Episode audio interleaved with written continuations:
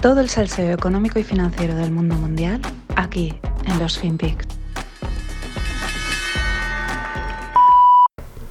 Well, um, I think what's under consideration is a proposal that uh, Senator Wyden and the Senate Finance Committee have been looking at that would um, impose um, a tax on unrealized capital gains um, on liquid assets held by extremely wealthy individuals, billionaires. Um, I wouldn't call that a wealth tax, but um, it would help get at uh, capital gains, which um, are an extraordinarily large part of the incomes of the wealthiest individuals. And uh, right now, uh, escape taxation uh, until they're realized, and often they're unrealized, and at death uh, benefit from uh, so-called step-up of basis. So it's not a wealth tax, but um, a tax on unrealized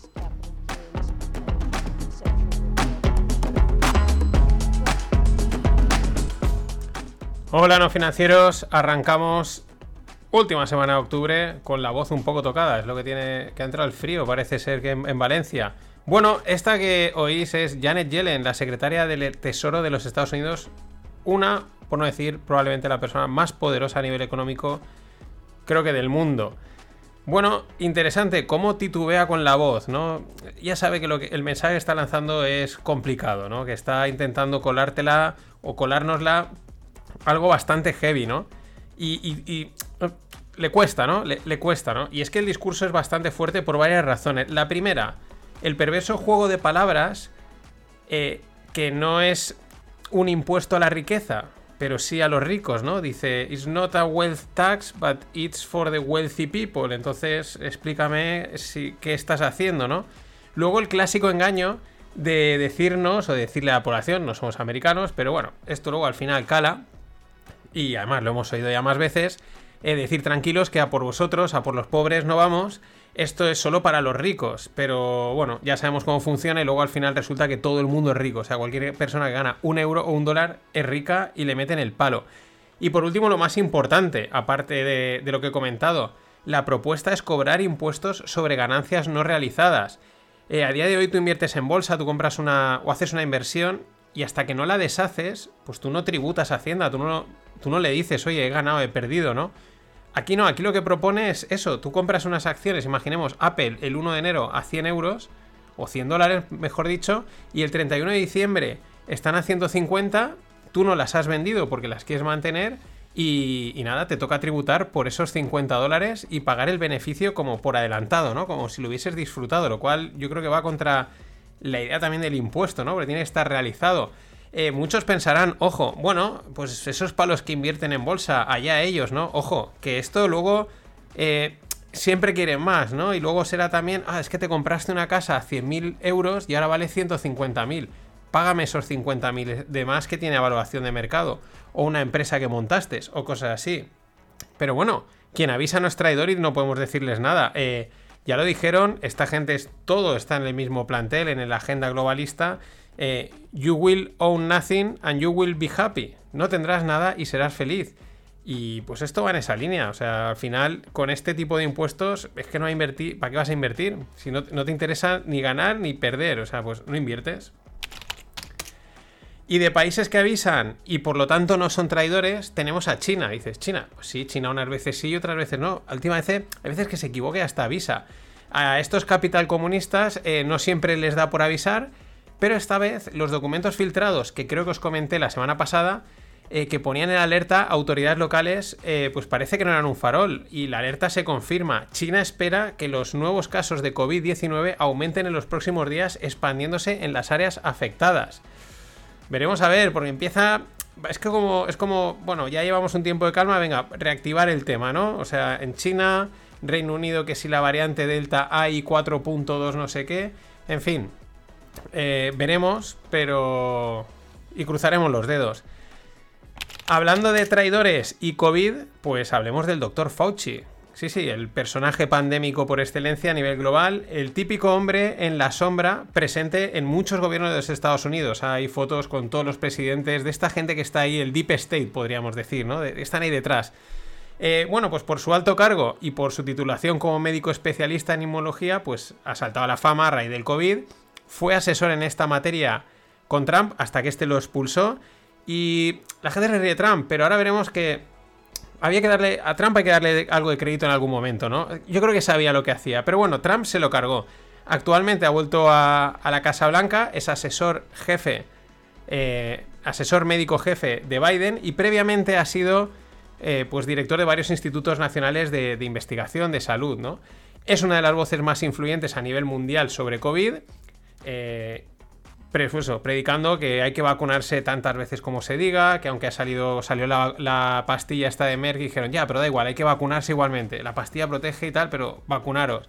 Eh, también ha, dicho reiteradamente que hay que llevar la mascarilla. Luego salió diciendo que lo de la mascarilla, pues bueno, que era que realmente no la mascarilla no servía para mucho, era una cosa más para que la gente se sintiese segura, pero que vamos, que eso no servía para nada.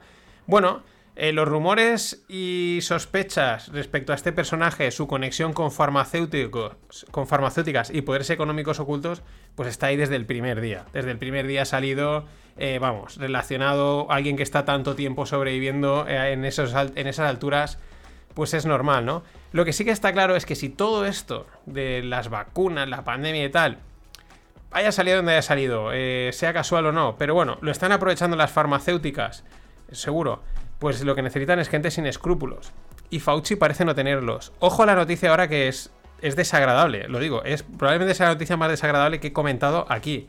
Bueno, el NIH, que es un instituto estos de, investigación y de salud nacional ahí en Estados Unidos, del que él fue director, eh, habría financiado unos experimentos en Turquía que consistían en lo siguiente. Repito, él era director entonces, por lo tanto responsable de estas financiaciones.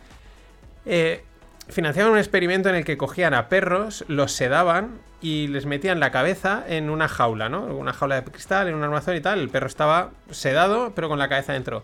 Y dentro de la, jaula metían eh, moscas hambrientas para que se comiesen eh, la cabeza.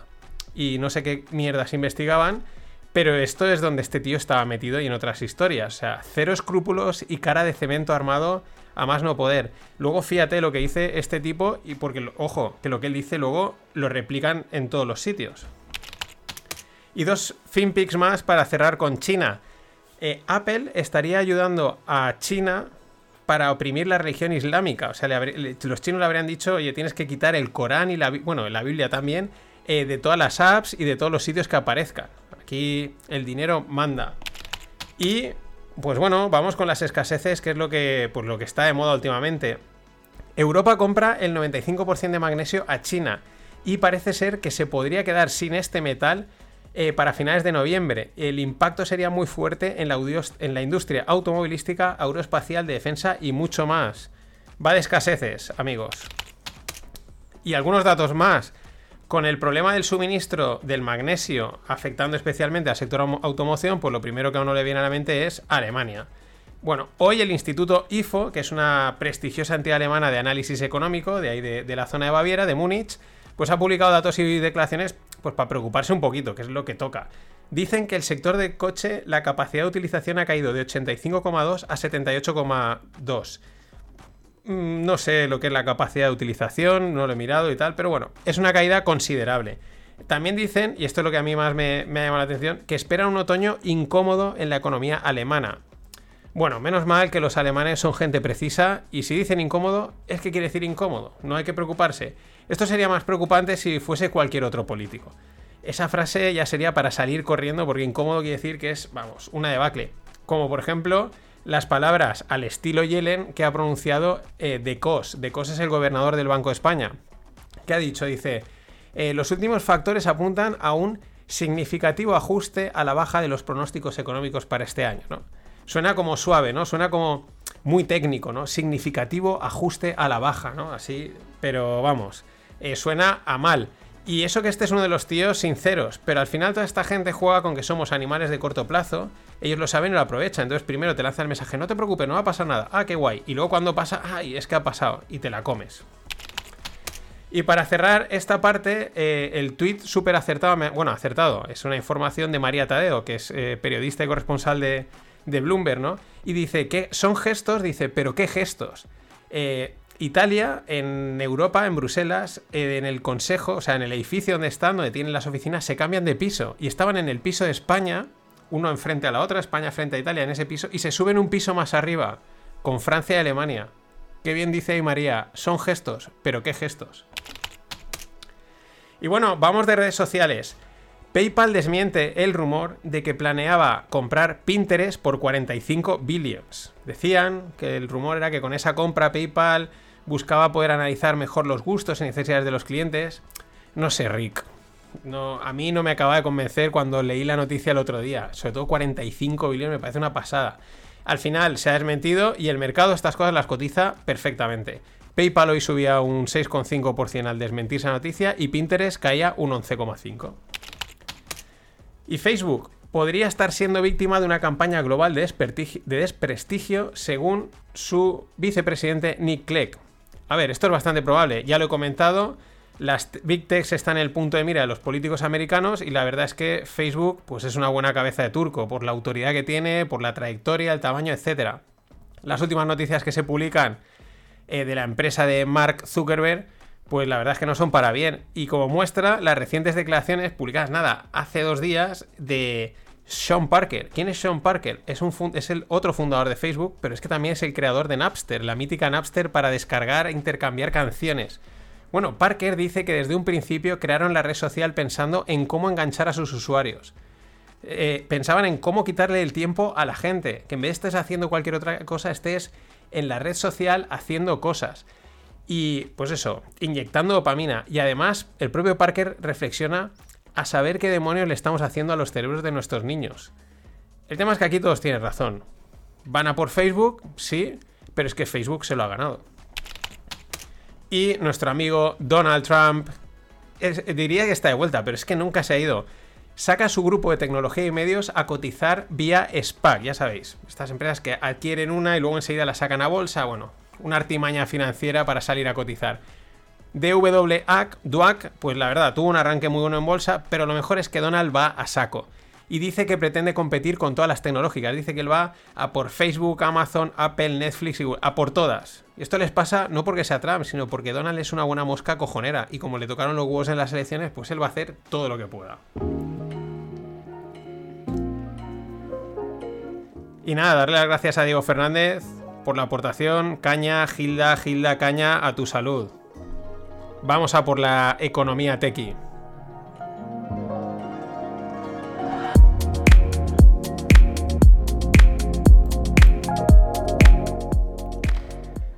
Y en el mundo startup, una noticia chula, Multiverse. La empresa Multiverse es una startup española de computación cuántica. Ha cerrado una ronda de 10 millones de euros eh, muy guay, muy guay, porque la computación cuántica tiene mucho potencial y, bueno, es quizás un sector de mucho futuro, pero cada vez ese futuro está más cerca. Bueno, ellos tienen una... Multiverse tiene un producto llamado Singularity, que sirve para analizar portfolios de inversión mediante algoritmos cuánticos. Y es que esta es una de las primeras aplicaciones así prácticas, ¿no? Útiles, eh, que podamos palpar, digamos, eh, de la computación cuántica a ver, eh, una de las cosas que se hacen en el mundo de las finanzas es pues generar escenarios, ¿no? Escenarios de riesgo, escenarios de comportamiento, de los activos, de los diferentes portfolios, de cuántas acciones hay que meter aquí, cuántas así, qué pasaría, qué no pasaría, ¿no? Es decir, escenarios. Y a partir de ahí asignar capital de la forma más óptima. Bueno, ese es un problema perfecto para el mundo cuántico, porque es. Si oísteis el Rogley, si no, os dejo el link en la newsletter eh, con Sergio Gago, donde nos explicaba muchas cosas de la computación cuántica, pues es perfecto, ¿no? Una de las cosas que hace la computación cuántica es, ya sabéis, eh, las cosas pueden estar 0, 1, 1, 1, 0, 0, 1, 0 en varios estados a la vez, con lo cual es perfecto, aparte por la potencia de computación que tiene, para este análisis de escenarios. Y aquí es donde estos han encajado perfectamente la solución y parece que va bien, se los están contratando. Ya digo, es una tarea que requiere generar miles de escenarios, requiere mucha computación y bueno, pues es complicado. Pues oye, ole para estos que son de, San Sebastián. Y para cerrar, tres noticias cripto. Tres noticias de convergencia al mundo cripto. La primera, se había rumoreado que Brasil se preparaba para declarar legal Bitcoin, de la misma forma que lo hizo El Salvador. Finalmente, la regulación que preparan no contempla esa condición, no va por esos lindes, sino que va enfocada a las CBDCs, las Central Bank Digital Currencies, las terroríficas CBDCs, y cuando las pongan ya veremos lo terroríficas que son. Aparte de eso, pues también para definir pues lo que quieren hacer todos los virtual assets y sus servicios, ¿no? Esta nueva este nuevo criptosector, bueno, que es un activo virtual, que es una cripto, que es un servicio asociado a ello, ¿no? Que la verdad, ese marco sí que es importante definirlo y es donde están todos. Por otro lado, la CBOE, la Chicago, Board, of Exchange, que me estaba ahí traspapelando, adquiere ERIX para entrar de nuevo en el mundo de los criptoactivos. Bueno, ERIX es una plataforma de clearing, spot y derivados cripto. Y este es el detalle que desde su fundación ha cumplido estrictamente las regulaciones. O sea, la crearon ya directamente, no en el modo offshore este que hemos estado hablando de Tether y tal, sino desde el principio llevamos a hacer las cosas acorde a cómo deberían de ser, aunque no haya regulación, pero a tratar esto como si fuese un activo financiero serio, ¿no? Y esto es interesante, cómo la CBE compra una empresa que cumple perfectamente las regulaciones. Y es que este es el tema, saben de qué va esto y saben que aquí, pues, el que quiera que juegue, pero a la larga le va a ir mal. Eh, por otro lado, también es interesante que CBOE es la competidora de CME, de la Chicago Mercantile Exchange, que es la histórica eh, cotizadora de derivados financieros de mil tipos. Hay varios, pero esta es la, más grande, la más histórica. Claro, esta última, CME, se anotó el tanto de aprobar los futuros de Bitcoin en 2017. De hecho, el otro tanto es que claro, están siendo la referencia oficial de valoración de muchos productos linkados a Bitcoin, como puede ser con los. Eh, como ha pasado con los ETFs. Entonces, claro, aquí parece ser que CB ha dicho, oye, chavales, hay que moverse, no podemos quedarnos parados que nos comen. Nos comen la tostada. Y por último, en la misma línea, pero en el sector de los pagos, Mastercard. Mastercard salía con BACT, o sea, BACT con dos Ks y T, acabadamente, para ofrecer criptos a sus clientes. Eh, y aquí viene también lo interesante. BAC es propiedad de ICE. ¿Qué es ICE? Pues ICE es otro operador clásico de mercados desde Nueva York, estilo CME, CBOE. ¿Vale? Aquí cada uno, pues uno se dedica a un tipo de, mercados, más de materias primas, el otro más de energía. Pero bueno, operadores, ¿no? Los que montan los mercados, los que hacen que las órdenes entren, se, se casen, etcétera, los que lo organizan, ¿no? Y ICE es otro de los grandes, que ya había montado BAC para, bueno, para meterse en el mundo cripto y ahora Mastercard se alía con BAC. Eh, lo mismo que decía antes, el tema es que Mastercard tenía que mover ficha porque sus competidores en este espacio ya lo estaban haciendo, como pues hemos dicho PayPal, Visa creo que también estaba, se hablaba algo por ahí, pero es que por otro lado, eh, fíjate, qué interesante que ellos se lo guisan y ellos se lo comen, o sea, la convergencia de... La convergencia, o mejor dicho, absorción del mundo cripto y fiat, porque BACT al final es una eh, digamos, propuesta startup empresa cripto, pero que la ha montado ICE, que es un operador clásico en los mercados financieros, y ahora Mastercard, que es un operador clásico de pagos, eh, se alía con. Eh, parece nuevo, pero aquí esto no ha salido de, donde siempre. Nada más, chavales, hasta mañana. Os dejo con un clásico. ¡Que invierta su puta madre! Why 2060? Primarily because we are as serious as you may hopefully consider us. Uh, we know, and it's in accordance to the latest IPCC report, which says that most of these technologies may not mature before 2040.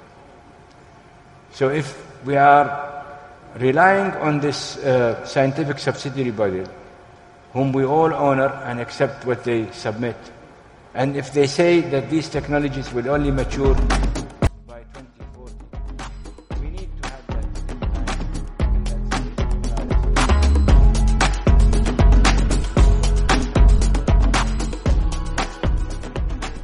Hola, no financieros. Ya estamos aquí. Este que oís es el príncipe Abdulaziz bin Salman, ministro de Energía de Arabia Saudí.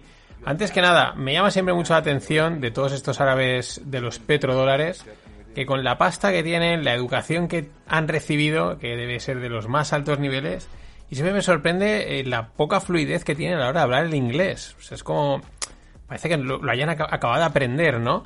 Eh, bueno, igual es que como son los amos del cotarro, pues lo saben y, directamente se cagan.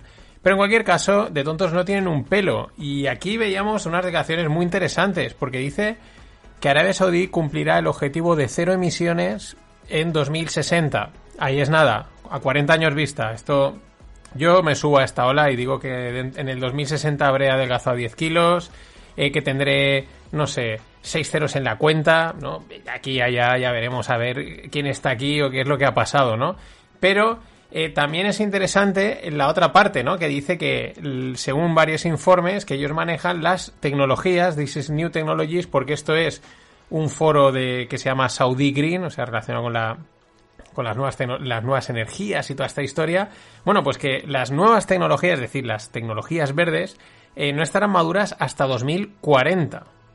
O sea, ahí está. Nada de rollos, de tal, ¿no? Esto está a la vuelta de la esquina. Estos, es verdad que a ellos lo que les interesa es el petróleo y sacarlo. De hecho, eh, también matizan y dicen que, bueno, que, que este objetivo del 2060 es dentro de Arabia Saudí, o sea, dentro de, los, de, los, de las fronteras, que fuera ellos van a seguir exportando petróleo, pues claro, es de momento lo que viven. Es verdad que ellos llevan ya años diversificando inversiones y metiéndose en más historias, ¿no? Pero claro, con, estos horizontes temporales que hablamos de 40 años vista, eh, también es muy interesante otro momento en el que el príncipe asegura que ellos van a cumplir estos objetivos del 2060 de una forma tranquila y suave. Y ojo a esto, sin poner en riesgo la economía. Para mí esto me parece un sutil dardo, una sutil indirecta a Europa y Estados Unidos con la agenda verde, la descarbonización. Y repito, a ellos les interesa que se siga consumiendo petróleo en el mundo, ¿no? Pero muy sutil, ¿no? Y justo al mismo tiempo, el mismo tiempo que cogía este vídeo, pues salía declaraciones de, de la presidenta de la, de la Comisión Europea, von der Leyen, diciendo que Europa tiene que acelerar la transición a la energía renovable, que tiene que cortar la, la, la dependencia de la eh, energía importada, lo cual no es mentira, pero si, como ha dicho Bin Salman, mm, las tecnologías estas verdes no estarán maduras hasta 2040, pues por mucho que tú lo quieras, eh, aún quedan unos añitos de, pasar por el, por el oro negro, ¿no? Eh, pero es que por otro lado, en el, mismo foro, le preguntaban al príncipe por las declaraciones que había hecho eh, Joe Biden acusando a Arabia Saudí de ser el causante de los altos precios del petróleo, ¿no? Y el príncipe decía, decía estas perlitas. Basically, the United States President Joe Biden, just in a town hall the other day, he, he blamed Saudi Arabia for the high energy prices. How do you respond to that? Well, I, I don't, I wouldn't reflect on that. It's above my pay grade. But I, I am a technician. Uh, and I deal with technical issues. Uh, gasoline prices are high because it's mixed with ethanol that went tenfold. Gasoline prices are high because there is low stocks in the U.S. Gasoline prices are high because there's still two to two and a half million barrels of capacity that has been shut down because of the hurricane. Crude oil import would not help it. Uh, what would help it is making gasoline more available, yeah. or in, as a technician, and I don't know how valid it is, uh, limiting the export of gasoline. Pues ahí lo tenéis, ¿no? Me hace mucha gracia, me declaro fan de Bin Salman porque dice, yo soy un technician, yo soy un técnico, ¿no? Es el ministro de, Energía del Arabia Saudí, es un príncipe, con lo cual está pues, prácticamente nombrado a dedo. No dudamos de su formación, ¿no? Pero es como excusarse, ¿no? es que es, como si no sé, es que, imaginero, no sé, el presidente del gobierno ha estudiado Derecho y dice, no, yo soy solo un técnico legal, ¿no? Eres el presidente del gobierno, ¿no? Eres el ministro de Energía de un país, eh, vamos, como Arabia Saudí. Pero dejando ese detalle aparte, bueno, pues contesta a Biden, ¿no? Y saca información, pues esta gente esto lo tiene que saber, es un productor de gasolina, de petróleo, tienes que saber lo que está cociendo. Dice, la gasolina ha subido porque el etanol que es necesario para la mezcla ha subido, ha multiplicado por 10 su valor.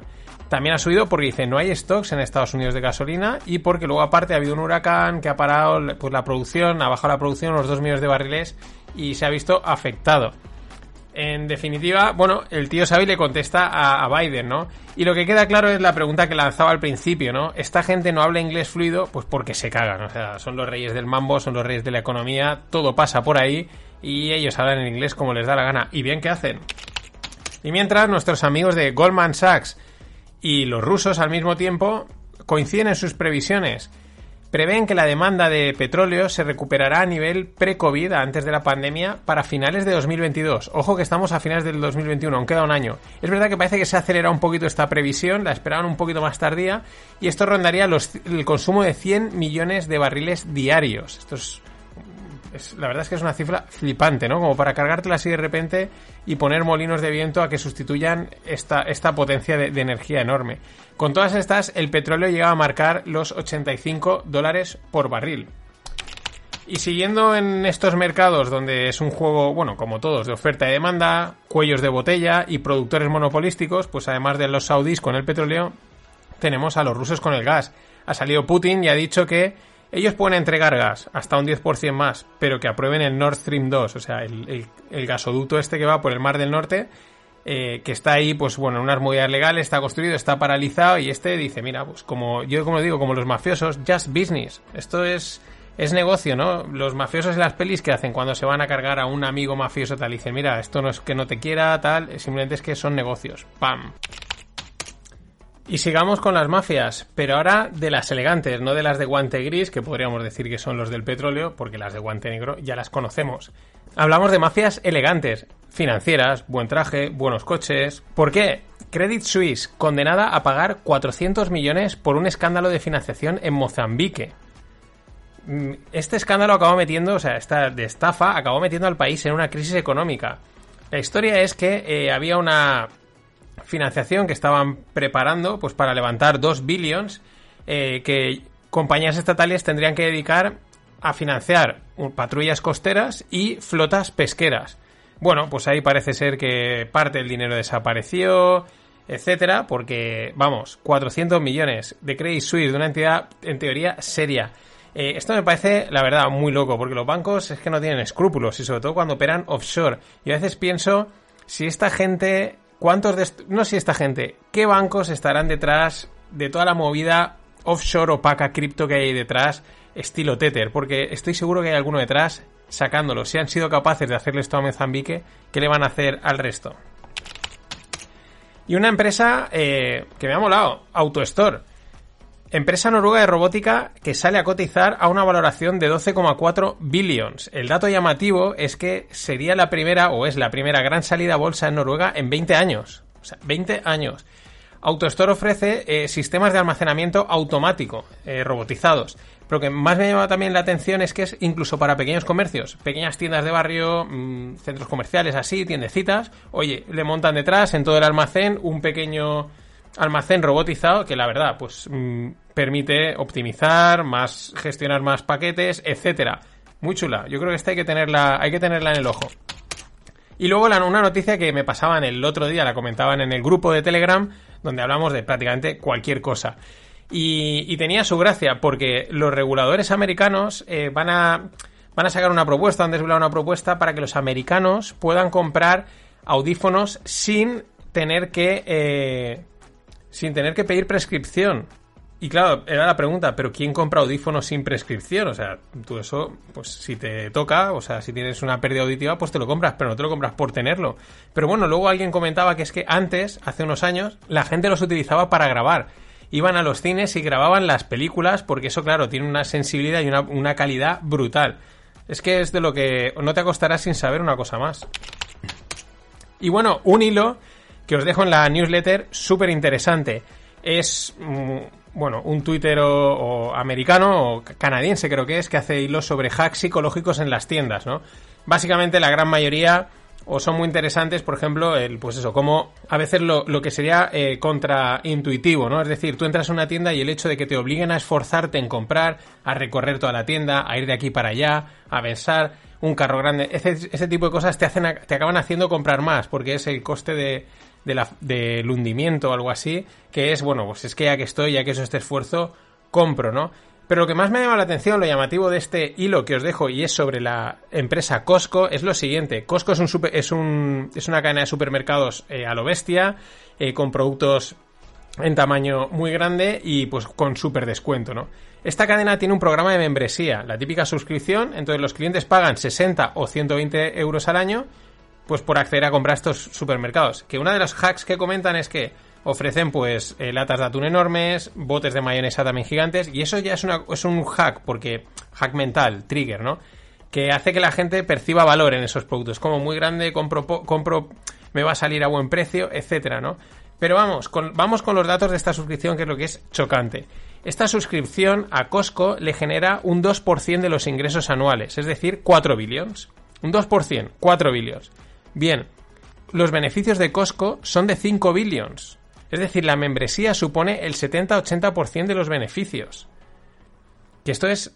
O sea, esto es loquísimo, porque eso quiere decir que tú tienes una cadena de, supermercado, de supermercados a lo bestia, mueves millones de productos, de mercancías, etcétera, pero al final tu beneficio viene de cobrarle a tus clientes porque puedan acceder a tu supermercado y el resto prácticamente estás viendo a cuenta con paga. Eh, flipante. Y si leéis el, hi- el hilo, que os lo recomiendo, pues es todo. Todo esto es al final psicológico, lo de, lo, de las tiendas. Un hemos sido engañados de libro. Y vamos con lo de Tesla. Lo que es una fiesta es lo que está sucediendo en estos mercados que son de Only Go Up. Y aquí, pues bueno, Tesla es una de las grandes, de las reinas, ¿no? Pero vamos por partes. Primero, la empresa de coches de alquiler Hertz, que hace unos meses salía de la bancarrota, que está en bancarrota, totalmente quebrada, bueno, anunciaba ayer que han cargado 100.000 Teslas dentro de su ambicioso plan para electrificar la, electrificar la flota. La flota, que me lío. Eh, bueno, estás en bancarrota, pero sales y te lías la manta a la cabeza, ¿no? Pero bueno, oye, para adelante.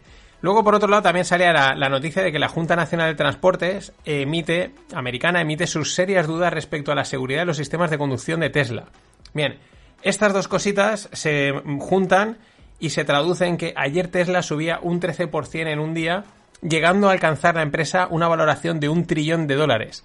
Y con esto hacía Elon Musk, mm, bueno, el tío uno de los más valioso que muchas compañías cotizadas. Fijaos en este detalle. Eh, con, esta, con este movimiento Elon Musk tendría una valoración, un patrimonio personal de 250 billions, que es mayor que el valor de Pfizer, de Toyota, de Coca-Cola, de Chevron, de Verizon, de Costco, de Intel, de Shell, de AT&T, de McDonald's, de Shopify, de Volkswagen, de AMD, de American Express. Solo Elon Musk y gran parte por Tesla. Vamos, eh, esto es loquísimo. De todas maneras, no nos vengamos tan arriba, porque esto pinta a un gamma squeeze de libro. Sí, sí, lo mismo que le pasó con GameStop hace también unos meses. Y es que se venía comentando por Twitter que la semana pasada la gente ya empezó a ver que el volumen de opciones negociadas en el mercado de, sobre opciones Tesla era altísimo, era una locura. Y pues bueno, de aquellos barros, estos lodos. Nada, que igual, yo digo, igual Herza sabe ahora cómo salir, dice vamos a hacer la jugada del Gamma Squeeze y así sabemos cómo salir de la bancarrota. O bueno, que aquí todo el mundo le ha visto la jugada al mercado y a explotarla hasta que pete. Y para cerrar esta parte, este fan, este fan fact que comentaba, sacaba Juan Luis Ortega el otro día y me hacía mucha gracia porque dice probablemente esta es la mayor remontada de la historia y es que se están justo el año pasado se cruzó y estamos ya, vamos, por encima. Los vinil, se están vendiendo más vinilos que CDs. Es la mayor remontada de la historia. Más vinilos que CDs. Acojonante.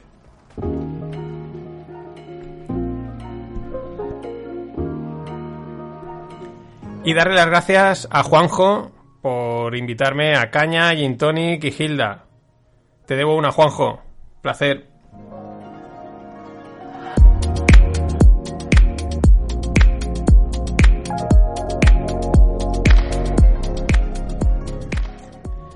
Y en el mundo startups, pues hablemos de ex startups. Eran startups, pero han crecido tanto y son tan grandes que ya cuesta decir que sean startups. Y es el caso de WeWork, una que dio muchísimo a hablar, pues salió a salir a cotizar la semana pasada a bolsa. Eh, la empresa de coworkings, o como pone en la noticia, que esto es muy marketingiano, me encanta, ¿no? Es como ahora ya coworking ya no es guay, entonces es proveedor flexible de espacios de oficina. Vamos, o sea, cursiladas de estas o como sean, que no falten. Oye, que, o sea, ya coworking ya no queda bien. Entonces es proveedor flexible de espacios de oficina. En fin, WeWork, pues os acordaréis los que llevéis los más viejos del lugar de los FinPix, eh, pues la estuvimos comentando, que le estaban metiendo pasta, que parecía que eso era la leche, nada más y nada menos que a valoraciones de 47 mil millones, de 47 billions. Bien, finalmente ha salido a bolsa con una valoración de 9 billions, o sea, el hachazo es gordo. Es verdad que la pandemia ha afectado en, el, pues en, el, en, este parón, pero luego aparte es que ellos mismos reconocen que la demanda de espacio coworking o espacio flexible de trabajo eh, se ha reducido un 15% por el efecto del work from home. O sea, fijaros qué curioso, ¿no? En vez de haber incrementado, se ha reducido, porque mucha gente dice, no, pues ya directamente me quedo en casa. Y siguiendo con super cifras, Xpeng. Xpeng es un fabricante chino de coches eléctricos, uno en teoría de los candidatos a hacerle un poquito de, de pupa a Tesla. Yo creo que todos intentan hacerle pupa. Pero bueno, se habla mucho de Xpeng. Consigue 500 millones para hacer realidad el coche volador con ruedas. Y es que hasta ahora habíamos visto propuestas de aerotaxis tipo dron, pero que solo podían funcionar como dron, no, permitían circular por carretera. Y Xpeng, con estos 500 millones que le acaban de dar, pues se va a lanzar a hacer este coche dron, por así decirlo. Veremos en qué queda esto en todas estas propuestas. De todas maneras, el príncipe dice que petróleo hasta 2060 mínimo, así que... Pero bueno, tampoco es incompatible con esto. Puedes hacer que, eso funcione, funcione con, con petróleo ya, el colmo. Y por último, en el mundo cripto, resulta que Gibraltar tiene una bolsa de acciones. Sí, sí, una bolsa de acciones. Donde cotizan, no sé, no sé cuántas acciones habrá en Gibraltar, pero me ha llamado la atención. Y se ha aliado con la firma blockchain Valerum, lo que pretende es establecer el primer exchange del mundo completamente regulado, integrando el mundo fiat y cripto. O sea, igual tenemos lado en Gibraltar la cuna de, al nivel de El Salvador y de cualquier otro en el mundo financiero, pero me hace va en la línea de lo que comentaba ayer, uniendo fiat, cripto y regulación. Hace unos días salía el proyecto español Voto. Voto consiste en un artista autónomo descentralizado. ¿Esto qué quiere decir? Os lo explico. Los poseedores del token Voto eh, pueden interactuar a través de una app con las piezas de arte y con ello, pues con esa interacción, pues aportan su granito en la creación de la pieza final. Eh, como veis hoy los FinPix están siendo bastante locos, bastante bizarros en todo el sentido, pero el proyecto está guay, está chulo, mola bastante, además sacado desde aquí desde España de la mano de Raúl Marcos. Pero está guay, es una idea de también de lo que se puede hacer yo le veo el potencial, pero creo que al final también mola que la obra sea de un autor, ¿no? O sea, está guay la tecnología, el que la gente pueda aportar y se creen como unas obras autónomas descentralizadas, pero al final mola decir, esta obra es un pepito, esta obra es un fulanito. Pero oye, el potencial de estas, de blockchain y de la descentralización es lo que tiene. Y ya rizando el rizo de los, rizos, eh, Vision Rare. Vision Rare es un juego marketplace donde se realiza fantasy startup investing. Y dices, no me he enterado de nada de lo que has dicho. Lo entiendo. Es decir, los usuarios pueden gastar dinero real en comprar participaciones falsas de startups reales. Puedes decir, sigo sin enterarme de lo que has dicho. Vale. Eh, ah, bueno, y estas participaciones son en, formato NFT. dices, da igual, que no me, no me aclaro. Bueno, muchos conoceréis los juegos fantasy, del fantasy fútbol, el fantasy básquet, etcétera, ¿no? Donde gestionas equipos, tienes puntos y tal. Pues esto es lo mismo, pero con startups y con dinero real. Tú le metes dinero real puedes, puedes invertir en startups reales, pero lo que recibes son participaciones falsas. En definitiva, esto es la gamificación extrema del dinero y de las inversiones. Que no sé si quiero llegar a ver a dónde nos lleva esto, aunque lo veremos. Eh, desde mi punto de vista puede ser una gran distorsión de algo tan sencillo como invertir el dinero real. Dinero que aunque se devalúe y toda esta historia, es dinero que cuesta mucho ganar o no. Bueno, como prueba a lo mejor el Vision Rare este puede molar, pero creo que se está gamificando demasiado. En fin, hasta aquí los finpics de hoy que he tenido que ir haciendo a trozos porque me quedaban cada trozo sin voz. Igual habéis notado cortes, cambios de, de, ritmo. Es que se me acababa la voz y tenía que cortar. Ha pasado fatal. Os dejo con unos clásicos. Economía no hace falta estudiar. Eso es bien cierto, no hace falta estudiar. ¿Cómo que no? No hace falta. El hombre que gane cinco duros, que se gaste uno. Y ya está la economía. Je pense qu'on a mis en place une bonne méthode technologique. Et j'espère vraiment qu'on arrivera à l'exporter dans un pays capitaliste. Je trouve que la France devrait vite adopter notre système de crédit social pour régler ses mouvements sociaux.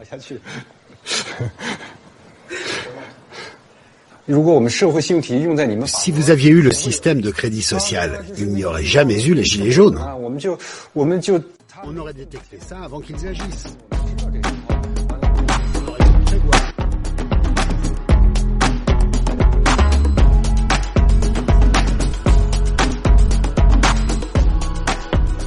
¿Qué tal, no financieros? Aquí estamos con el tercer programa de la semana y este que veis era eh, Lin Jin Yue. Eh, lo que pasa es que está con una sobretraducción en francés porque lo están entrevistando pues en un canal francés, evidentemente. ¿Y quién es este tipo? Pues este tipo es el diseñador del, sistema de crédito social chino. Y ahí ya veis cómo había un momento que se reía, ¿no? Porque lo que les dice a los franceses es que si vosotros hubieseis tenido un sistema de crédito social, pues no se habría pasado lo de las revueltas de los chalecos amarillos o cualquier otro tipo de, movida de manifestaciones, los tendríais controlados y aquí no pasa nada, ¿no? Y, y se ríe, ¿no? Y es que es muy curioso porque a los chinos, y no solo del sistema de crédito social, sino por ejemplo cuando les preguntan sobre los sindicatos también saltan un montón, les parece normal. Esto es tipo de... normal, necesario y hasta casi evidente, ¿no? Implementar este tipo de, sistemas de control sobre la población por el bien común, ¿no? Y quitar derechos y libertades eh, porque sí, porque toca, porque es lo que hay que hacer. Eh, ¿Qué diferencia cuando recordamos a los americanos en plena pandemia eh, que salían ahí en los coches a protestar diciendo, oye, que les dejen ir a trabajar, que ellos son libres de contagiarse, hacer lo que quieran, ¿no? Y es que son dos modelos, la libertad y el individualismo americano frente a la sumisión y el comunismo chino, ¿no? El grupo, todo por el grupo. Eh, tampoco podemos decir quién está en lo correcto, porque a ambos les va bien, o por lo menos eso es lo que parece. Y es que en estos mundos de economía y de finanzas, que aunque a veces no parezca, pero hablamos de economía y de finanzas, eh, solemos cegarnos en mares de números, cálculos, flujos, sobre todo si tenemos, si es como en mi caso, que venimos de perfiles más técnicos, pues a esa parte, ¿no? A, los numeritos. Y nos olvidamos de la importancia que tienen los factores de la cultura y de la psicología. Que ahora que lo acabo de decir, probablemente has dicho, ostras, ya, ya, si eso ya lo sé. Sí, sí, todos lo sabemos, pero se nos olvida. Y al final tienen mucho más peso casi que los análisis numéricos. Lo que pasa es que lo fácil es ir a hacer numeritos y lo otro es difícil de medir y también a veces lo otro, hablar de la parte cultura y psicológica puede quedar como poco argumentada, ¿no? Pero por eso mismo, por la parte psicológica y cultural, las economías y las empresas no caen a la primera de cambio. Al contrario, aguantan y resisten más de lo que creemos. Esto, antes de contaros el por qué, me recuerda a una clase sobre construcción que tuve en la universidad. El profesor ponía el ejemplo de un puente en Japón que había sufrido uno de sus típicos terremotos, de estos que tienen allí yo creo que cada dos semanas, una cosa así, ¿no? Y bueno, nos mostraba la foto del puente y en el puente un pilar, el pilar que lo sujetaba, eh, pues que estaba, que resistía perfectamente, pero tenía un corte en diagonal de un lado a otro. Es decir, el pilar estaba como técnicamente roto por cortante, ¿no? Y el profesor nos hacía ver, esto, decía, técnicamente este pilar está roto. O sea, esto en teoría no funciona. Dice, pero la realidad es que ese pilar sigue aguantando el peso como si nada. Y el profesor reflexionaba sobre, sobre esta tendencia que tienen las cosas o las entidades, los sistemas o las personas a resistir. Y que eso se nos solía olvidar mucho a los ingenieros que siempre estamos haciendo cálculos sobre cuándo las cosas se rompen, ¿no? Y haciendo una analogía con esto, pues vamos con China, que por eso he puesto al chino. Eh, podríamos suponer que la economía china está rota. Eh, no lo podemos afirmar porque de momento resiste. Hablo del tema de Evergrande. Porque eh, en los últimos días Evergrande ha pagado los intereses de algunos de los bonos. Recordaos que la semana pasada que si no los va a pagar, no se había pagado, se había retrasado, etcétera. Y también ha anunciado que reactivan algunos de sus proyectos inmobiliarios. Al mismo tiempo, el Banco Central de China ha pasado de inyectar 100 billones de yuanes diarios a inyectar 200. Y esto, en realidad, puede que sean solo gestos de cara a la galería para disimular lo que realmente está cociendo, en, lo que realmente está cociendo, porque el mercado inmobiliario eh, sigue congelado y el verdadero riesgo, como ya comentamos, se está trasladado a los bancos. Pero acordaos del puente, las cosas tienden a resistir y te pueden decir, no, aquí no pasa nada, hemos metido dinero, ya, ya, pero el dinero que ha desaparecido, ¿qué? Y un gesto más de supuesta tranquilidad es el siguiente. A ver, los comunistas, si en algo son los mejores, pero además, de verdad, los mejores, no inganables en esto, es en la propaganda, en los mensajes bonitos que calan, que todo el mundo enseguida aplaude, retuitea, ay, qué guay, tal, ¿no? Es que, ah, qué maravilla, ¿no? Que, que cómo ensalza, etcétera. Bueno, pues lanzaban la siguiente noticia esta semana. Y noticia que evidentemente no ha tardado todo el mundo en aplaudir y hay gente que me ha contado, ¿has visto esto que van a hacer? ¡Qué bien está! ¿Cuál es la noticia? El gobierno chino va a obligar a Chua Jianjin, el fundador de Grande, a pagar las deudas de la empresa con su fortuna personal. ¿No? Y había gente que decía, ah, veis, aquí eso tendríamos que hacer. Lo dicho, este es el clásico mensaje que el pueblo eh, lo compra, vamos, gratis, ¿no? Y enseguida dice, ah, qué bien, mensaje de igualdad, de justicia social. Eh, cuando aquí en este caso lo importante sí que son los números, porque el mensaje tiene muy poco fondo. Vamos a verlos. Evergrande tiene una deuda de 300 billions. 300 billions, 300 mil millones. Si ayer a Elon Musk, Elon Musk alcanzó el hito de ser la persona más rica del mundo con una valoración cercana a los 300 billions, es el más rico, es matemáticamente imposible que el fundador de Evergrande con su fortuna personal pueda cubrir ni siquiera una nimia parte de la deuda que debe, que debe Evergrande. Aquí sí que son números. Aquí no me engañes con un mensajito bonito. Ese tío no tiene suficiente dinero para cubrir esos 300 billions. De hecho, si lo buscáis, son eh, tiene una fortuna de unos 10, 15 billions. Pero todo el mundo lo aplaude y gol para los gol de los cómics. Y vayamos con otro de los problemas globales, la escasez de cosas. ¿Qué pasa? Pues que faltan cosas, ese es el tema. Y seguimos en China. Eh, pequeños suministradores de gasolina, o sea, gasolineras eh, de ese tipo, están empezando a, racionar, a racionalizar el diésel. Sobre todo en provincias como Guangxi y Anhui, en el este y en el sudeste. También les falta gasolina. Y dice, si les falta a los chinos, que vale, que son muy grandes, y que, pero que son muy previsores, que compran a lo bestia todo para proveerse, porque dicen, somos tanta gente que no podemos, no podemos hacer como los españoles que nos esperamos al último momento a decir, hostia, que falta gasolina, tira a comprar. Y ellos dicen, como no seamos un poco previsores, nos quedamos sin gasolina. Si se están quedando sin gasolina, ¿qué leche le está pasando? Lo que está claro es que van a tener que pillarse caballos, ¿no? He runs on carrots, he runs on carrots. Y tal y como se intuía, siguiendo con China, pues nada, China ahí eh, va a ayudar a los talibanes a reconstruir el país. Y aparte hacer una llamada a Estados Unidos para que levante las, sanciones contra los líderes afganos. Vamos, esto en, el bet win, en las casas de apuestas, cotizaba en negativo. Tú metías pasta y te devolvían, y directamente te la devolvían, ¿no? Porque estaba así prácticamente cantado que los chinos estaban detrás de los talibanes. Sobre todo después de esa campaña mediática a nivel global, de, de que hasta los talibanes parece que hasta molaban, ¿no? Al mismo tiempo, Biden, nuestro amigo Joe Sleepy Biden, en un programa de televisión confirmaba que si China atacaba a Taiwán, le preguntaban, y dice, si China ataca a Taiwán, Estados Unidos tiene el compromiso de ir en defensa de Taiwán. Van sonando las cosas. Esperemos que no pase, pero es curioso que vayan sonando.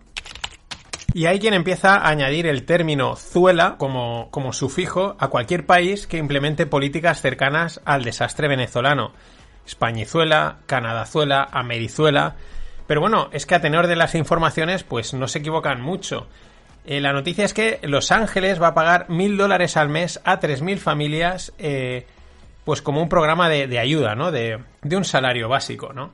Y yo no digo que esta gente no necesite la ayuda, las cosas como son, pero es verdad que esto, pues poquito a poquito, sutilmente, por aquí y por allá, pues son pasitos para ir implementando la renta básica universal sin que, entre comillas, nadie se dé cuenta.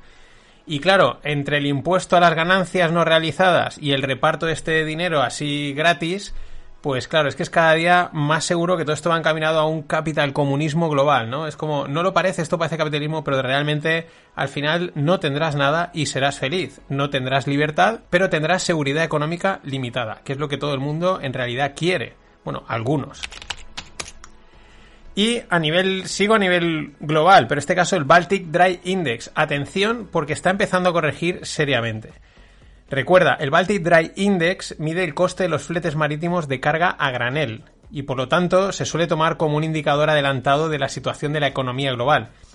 Esto siempre hay gente que lo, que lo debate y siempre dicen no lo, no lo toméis como una referencia a lo que va a pasar en las bolsas, pero la realidad es que no en las bolsas, pero sí es un indicador de qué está sucediendo en la economía y no suele ir desencaminado. Otra cosa es que te sirva para operar. Pero tiene lógica. Al final, cualquier producto que se vaya a producir, sea lo que sea, pues antes, en su momento original, está en materia prima granel, sea la que sea. Si esta materia no se traslada en barco, quiere decir que no se va a producir y por lo tanto ya te avisa de que hay una cierta parada económica. Pues el Baltic Dry Index cayendo. Y esta semana hemos tenido algunos resultados de las FANGs. O sea, con T delante, FANGs. ¿Por qué la T? Pues porque ya hay que meter a Tesla en el saco. Hasta ahora era FANGs de Facebook, Amazon, Apple, Netflix, Google y no sé qué más. Y hay que meter también a Tesla. Pero esta semana sobre todo han salido Netflix, Facebook, Microsoft y Google a, publicar resultados. En general, muy buenos, o sea, buenos o muy buenos. Facebook sigue muy en forma para la que le está cayendo a nivel mediático y para que Facebook es algo que... Facebook como tal parece que tampoco todo el mundo lo acaba de gastar. Sí que tenemos Instagram y, WhatsApp, Microsoft y Google en modo crucero. Y Netflix también, batiendo expectativas y apuntando alto. El tema es que estas empresas cotizan descontando escenarios de crecimiento muy fuertes, pero es que vienen de crecimientos ya de por sí fuertes. Quién sabe, es que es eh, descontar que van a crecer a lo bestia, pero que puede ser, ¿eh? Pero otro riesgo interesante es el que está surgiendo. Y, hay que tenerlo en cuenta porque, las empresas digitales no son inmunes al problema de la cadena de suministro y de las escaseces globales.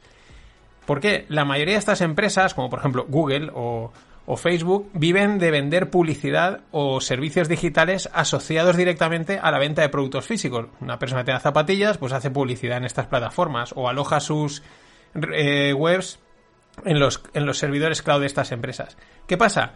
Que parece ser que algunos retailers, algunas pequeñas empresas y de, este tipo de productos están empezando a decir que están cortando sus eh, presupuestos de inversión en publicidad básicamente porque si no tienen producto para vender, ¿para qué van a hacer la publicidad? No tiene ningún sentido, ¿no? Y esto es lo interesante. Nadie está salvo al final. Está todo conectado. Siempre parecía, no, el mundo analógico, el mundo digital. No, no. Está todo conectado. Y recordad, pero mientras el pilar del puente de Japón resistía, pues aquí no se mueve nadie. Long y short al mismo tiempo.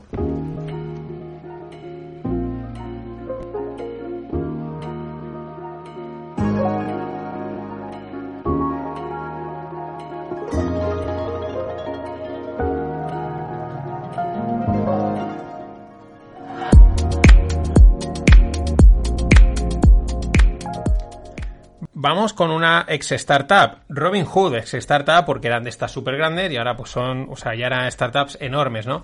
Robinhood es el broker de trading e inversión americano, muy gamificado, hasta metido en mil historias. Publicaba ayer también resultados y se desplomaba.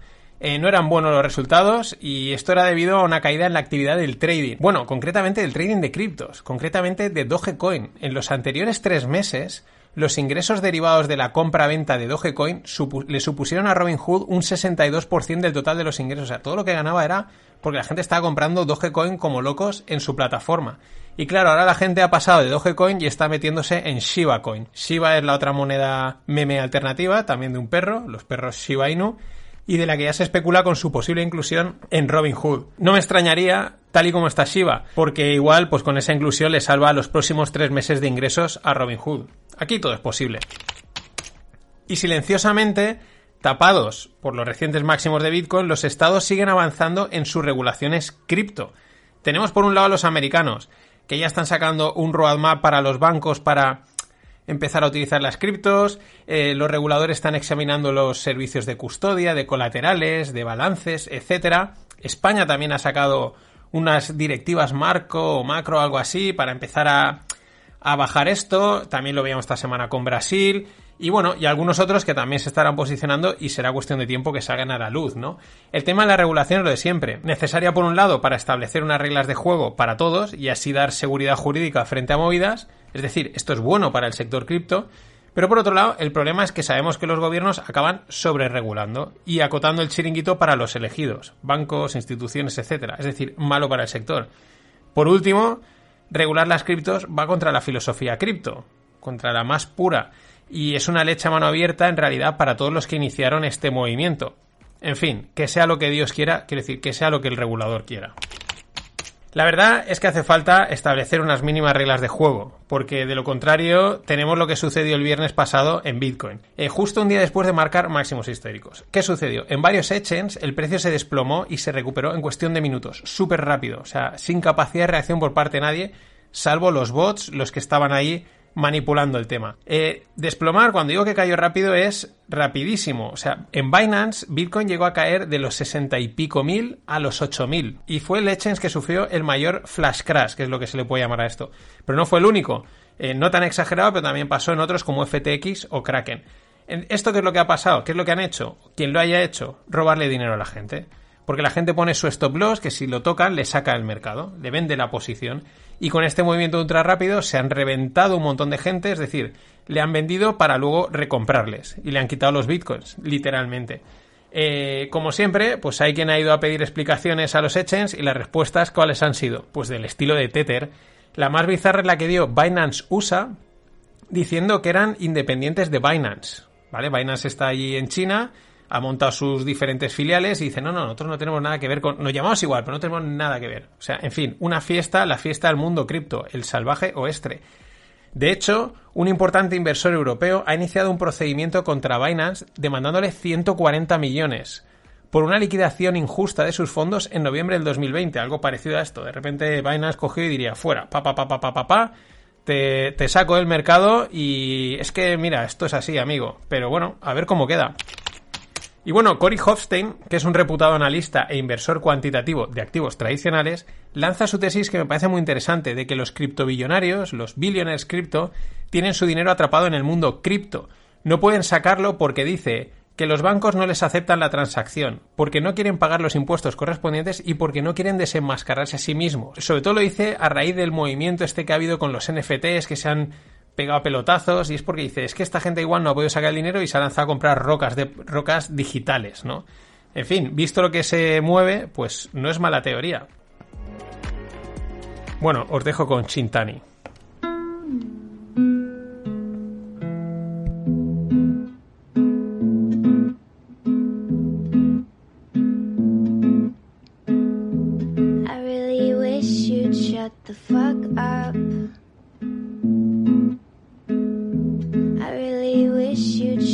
the fucking hell up. Shut up. Shut up. Shut up. Ahora sí, hasta mañana. You fucking psychopaths.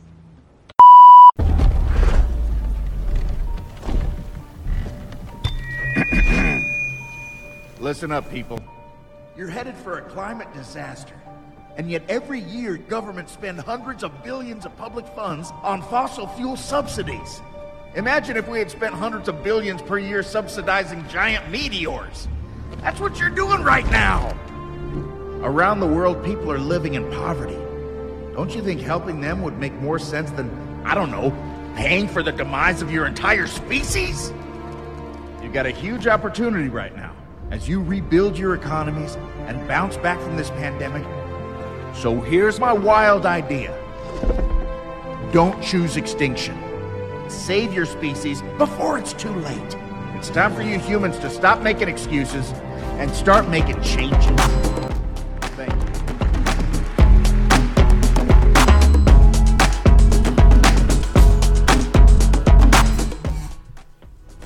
¿Qué tal, no financieros? Último podcast de la semana y esto que veíais es un Velociraptor. Esta gente se le ha ido la perola. Es un Velociraptor en la ONU dando el discursito Rebuild Economy, no elijáis el meteorito que os va a destruir, en fin. Es algo como una mezcla, pero un Velociraptor mm, estilo Jurassic Park. No os creáis que es en plan de estos de colorines para los niños. No, no, no, no, no. Eh, es un Velociraptor como los de Jurassic Park, ahí dando el discurso en el atril de la ONU a los de la ONU, ¿no? A la gente mayor, pero con un discurso infantil, ¿no? Totalmente. El, eh, no elijáis el meteorito, elegir salvaros, ¿no? Este, rollo, la turra esta, eh, mediática, climática, a tope. Pero es que se les ha ido la cabeza, o sea, es un velociraptor, o sea, es... Yo creo que están contra las cuerdas, ven que la gente al final dice, oye, déjate de rollos, déjame hacer mi marcha y, ya no saben ni por dónde salir. De hecho, ayer veía un vídeo de también relacionado con el COP, ahora os contaré lo que es el COP, eh, en el que eh, parece ser que eh, está habiendo recuperación económica después del tema del COVID y tal, pero no es buena. No, no es que no es sostenible, o sea, lo hemos pasado mal y tal, y ahora que todo empieza, parece ser a recuperarse, resulta que no es sostenible. No vale, o sea, hay que parar, hay que volver a empezar otra vez eh, todo mal. O sea, es que es todo mal, ¿no? Esta gente es que tiene tantas ganas del futuro este verde utópico que el presente les parece miserable, tal cual. Eh, lo que os decía, ¿qué es el COP? Pues es la conferencia de las Naciones Unidas sobre el cambio climático.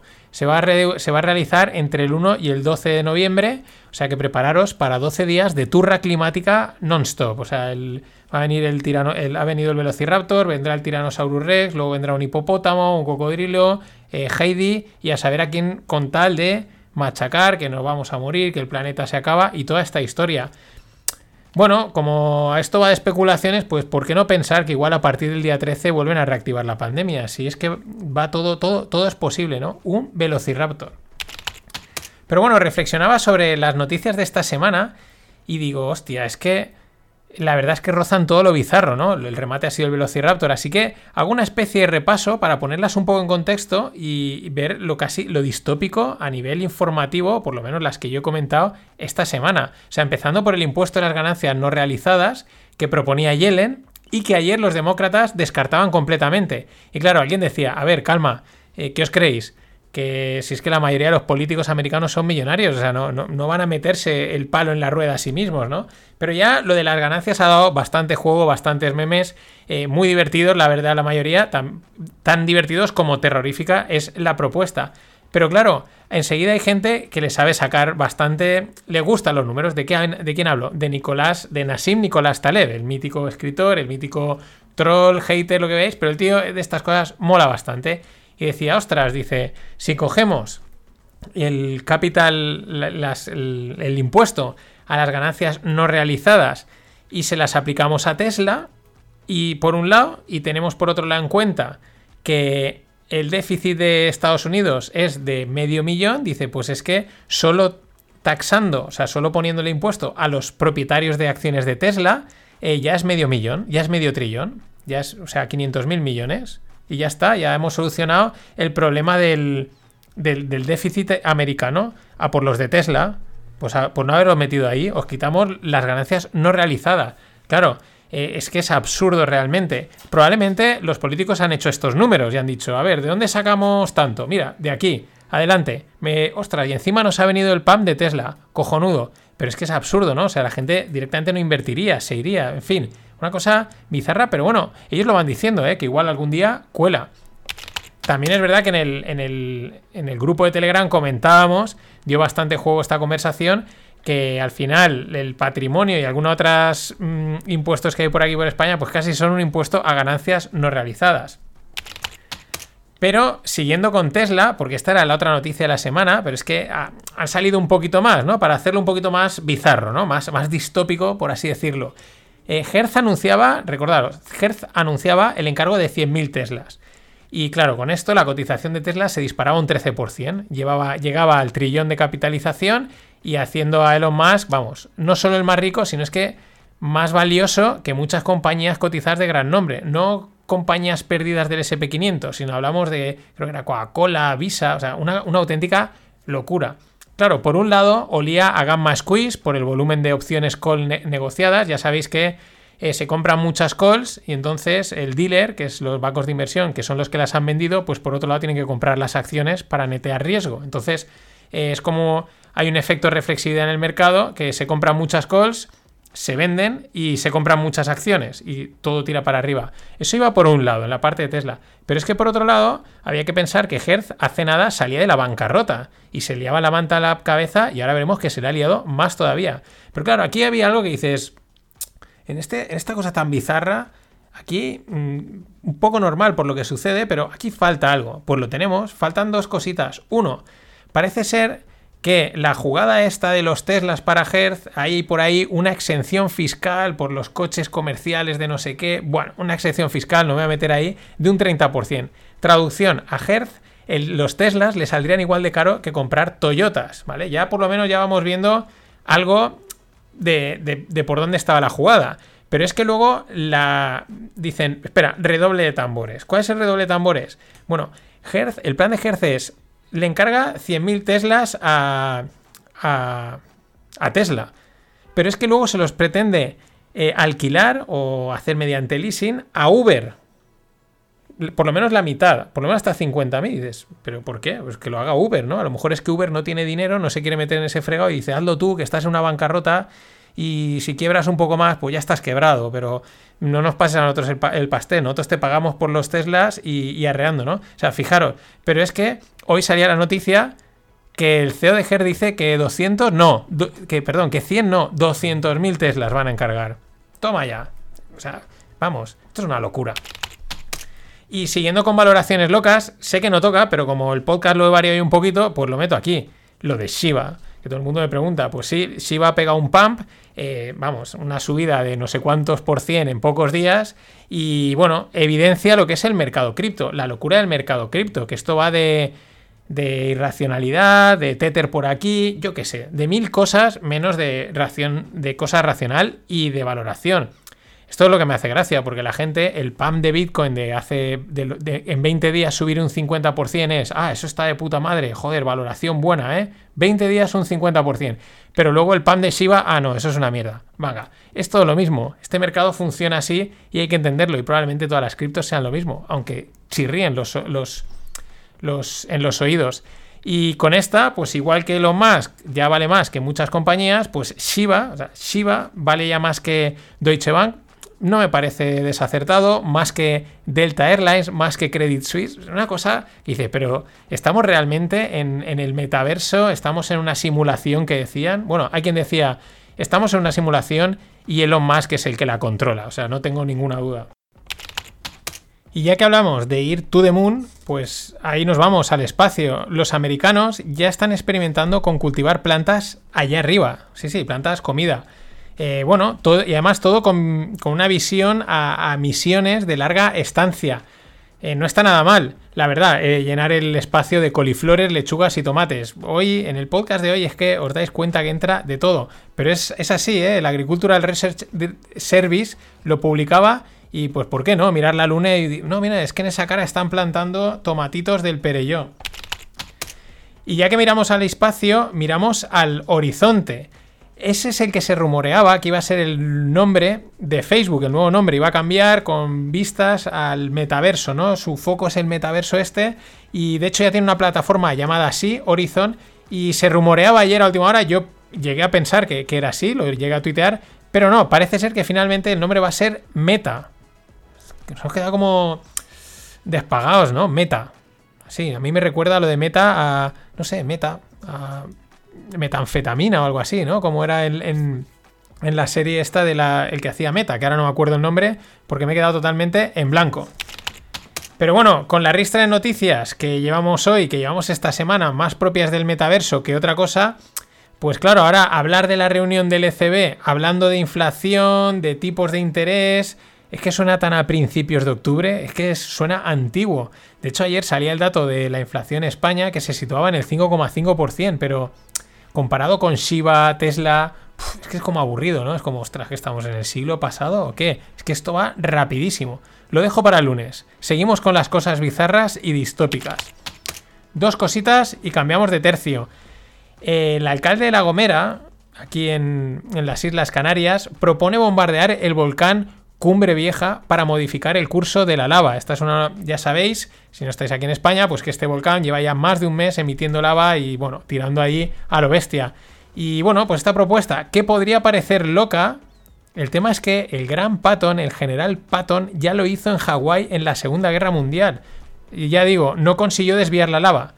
Pero ya lo hizo. O sea, el tío dijo, esto nos está tocando los huevos porque esto sale unos trozos que nos llegan aquí al puerto tal y bombardearon el volcán.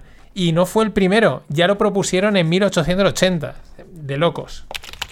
Y ya el remate es esta noticia que salía el otro día en Twitter y es que me parece, no es de finanzas, no es de economía, pero hay que comentarla. O sea, es una chica, además está posteado en, Instagram, que se le muere el padre y en el funeral la tía abre la caja y se hace una foto para subirla en Instagram, no se ve al padre, ahí el, difunto, pero posando, ni llora, está haciendo el típico postureo, de verdad. Metaverso puro y duro.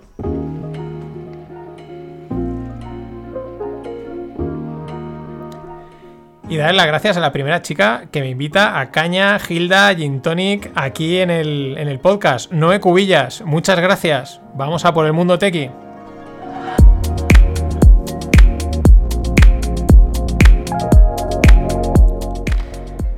Y en el mundo tequi seguimos en lo loco. Eh, hace unos días, Ibai, el mítico youtuber, streamer o lo que sea, de, vamos, eh, creador de contenido a lo bestia, organizaba el primer campeonato del mundo de globos. No tiene que ver con startups, pero sí, porque al final son ideas mm, locas que al final cuajan, ¿no? Y dan lugar a, nuevos modelos de negocio. Bueno, el tío montaba el primer campeonato de, de globos, lo retransmitían, aquí era, pues bueno, ganaba no sé quién, eh, pues el globo es un globo hinchable de estos de cumpleaños, pues ir dándole y que no toque el suelo, ¿no? Bueno, pues ayer Shaquille O'Neal, Clyde Drexler, Charles Barkley, míticos jugadores de la NBA, junto con el presentador del programa de la NBA en la TNT, se marcaba una partidita de globos y jugaba así y sonaba así.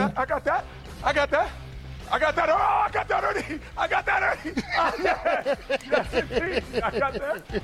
Yeah. Chuck, you gonna move, Chuck? Chuck will not lose this. Chuck, you gonna move? No, wait, wait. Hey, we gotta play until, until Chuck hits the ball. Tal cual, o sea, en el escenario habían montado pues como un salón, que es como se juega el campeonato mundial de globos los tíos, y además Shaq hay un momento que salta y tal. Fijaros el impacto y hasta dónde había ha llegado el tema de Ibai. Y me parece pues estas ideas locas que al final acaban cojando y a saber dónde llegará el famoso campeonato de globos. Y como de Siva ya he hablado, voy con un tema que llevo dándole vueltas desde la semana pasada. Todo a raíz de que Bitcoin subió un 50% en 20 días, llegando a marcar máximos históricos. Eh, pasó de tener una capitalización de 800 billions a 1,2 trillones, es decir, 400 billions en 20 días. Dándole vueltas a este movimiento tan bestia, tan comprimido en 20 días, digo, aquí hay algo. Esto, aquí hay algo, o sea, no me acaba de, de, me chirría, ¿no? Dejando un ya Tether, ¿no? Porque ya das por hecho que estaban por ahí haciendo las suyas, ¿no? Eh, ya aviso que lo que voy a explicar sigo sin tenerlo del todo claro, ¿no? Pero yo lo cuento. De hecho, pues eso, a Greg se lo, lo comentaré con Greg en el Stone Sambola. Pero bueno, Bitcoin cotiza en fracciones, es decir, la gente puede transaccionar hasta una 100 millonésima parte de Bitcoin, esto es un Bitcoin dividido entre 100 millones. La mínima unidad es un Satoshi, es la mínima unidad de Bitcoin. Ahora la pregunta es, ¿cuánta gente puede comprar un Bitcoin a 60k o a 10k? ¿O cuánta gente lo habría comprado? ¿Estaría dispuesta a soltar 60 o 10k así de golpe? pensando en multimillonarios, cualquiera, pero en la gran mayoría de la gente que tiene Bitcoin, digamos que poco. Lo digo porque en la mayoría de, en, el mercado de Bitcoin, la mayoría de las transacciones que se observan son muy inferiores a un Bitcoin, son 0,0, 0,0, por ahí, ¿no? Inferiores, claro, vale 60k. Es decir, lo que sucede es lo siguiente. Tú ofertas comprar 100 euros de Bitcoin a 63 cuando está a 60 y alguien te lo casa, ¿no? Imaginemos que paralizamos el mercado durante unos microsegundos en el que no hay ofertas y demandas, el mercado no colapsa, pero hacemos esa transacción y alguien te casa, ¿no? Tú has ofertado 100 euros de Bitcoin, la, esa cantidad, a 63. El mercado está a 60. Alguien te lo casa y has subido con 100 euros el precio de una unidad de 60.000. ¿Vale? Esto no sucede en los mercados tradicionales. O sea, tú compras o vendes X acciones, X dólares, X petróleo, pero en base a una unidad mínima, no a fracciones de esa unidad. En el mercado de divisas eh, se compran lotes de 100.000 dólares pero lo que cotiza, digamos, el precio que vemos es de un dólar. No de medio, nadie puede comprar medio dólar o 0,25 dólares. Es decir, eso es lo que le voy dando vueltas. La pregunta es, ¿que puedas pagar, por ejemplo, un dólar por un litro de petróleo crudo? No quiere decir que el barril de 159 litros, que es lo que tiene un barril de petróleo, deba de cotizar a 159 dólares. ¿O sí? No lo sé. El tema es que es como que con muy poco dinero es muy fácil llevar ese precio, dejando a un lado Tether, ¿eh? llevar ese precio de 800 billones a 1,2 trillones, porque con pequeñas transacciones puedes mover un, tamaño, una cotización más grande, y eso es debido a las altas fracciones que tiene. Eh, de la, sensación que tengo, y repito, sigo dándole vueltas, sigo pensando en esto, quizás hay algo que se me escapa, eh, que las fracciones estas aportan una falsa liquidez y probablemente una excesiva valoración. Eh, repito lo mismo, ¿cuánta gente había comprado un Bitcoin entero por encima de 4 o 5 mil dólares y en adelante? ¿Quién se habría cogido y hubiese pagado 20 mil dólares? Y si veis los exchanges, la gran mayoría de las transacciones son muy inferiores a un Bitcoin completo. De hecho, esto ya sucede en los mercados de acciones, que cuando estas suben mucho de precio, se hacen splits y se divide el precio, entre otras razones, pues para facilitar el acceso a más inversores. También está claro que podríamos decir, bueno, tú fijas el, con, una con una acción fijas el precio de la empresa al completo. Ya, ya, pero al menos se ha transaccionado una unidad mínima completa, no fracciones de unidades. Ya digo, lo hablaré ahora luego con Greg en el Stones Bola Prima y que esta semana lo grabamos un día antes por, por cuestiones de agenda pero seguiré dándole vueltas y espero vuestras opiniones, porque aquí hay tema. Eh, también lo digo porque se han hablado y parece que empezaban a salir, luego se han paralizado las fracciones de acciones y esto podría también impactar en cuanto a aportar más, más liquidez y hacer subir los precios. No sé. Por último, y sin dejar Bitcoin, Peter Thiel, el fundador de PayPal y de mil empresas más, eh, todas de última tecnología. Thiel es probablemente uno de los nombres más importantes en Silicon Valley. El tío está metido en todo, es un innovador nato y sabe más de lo que dice. ¿Y ahora qué ha dicho? Ha dicho que en el año 2000 se juntaron en el Caribe entre. O sea, se juntaron en el, Caribe para entre PayPal y eGold eh, crear una solución de pagos interoperable y con ello acabar con los bancos centrales. En el año 2000. El tema es que las cosas no salieron bien por problemas legales de eGold y la lección que aprendieron es que eh, para esto hace falta hacerlo de forma anónima. Y aquí es donde viene lo interesante. Él cree que Satoshi lo aprendió porque estaba allí. Y Till dice, él no sabe, Till dice que él no sabe quién es. Yo tampoco me lo acabo de creer porque este tío sabe mucho. Pero que si alguien quiere empezar a buscarlo, debería de ir a aquel evento, mirar la lista de asistentes, porque él cree que entre aquella gente estaba el famoso Satoshi. Muy interesante, Peter Thiel sabe mucho, pero calla mucho. Long Till. Nada más. Pasado en fin de. Ladies and gentlemen, the weekend.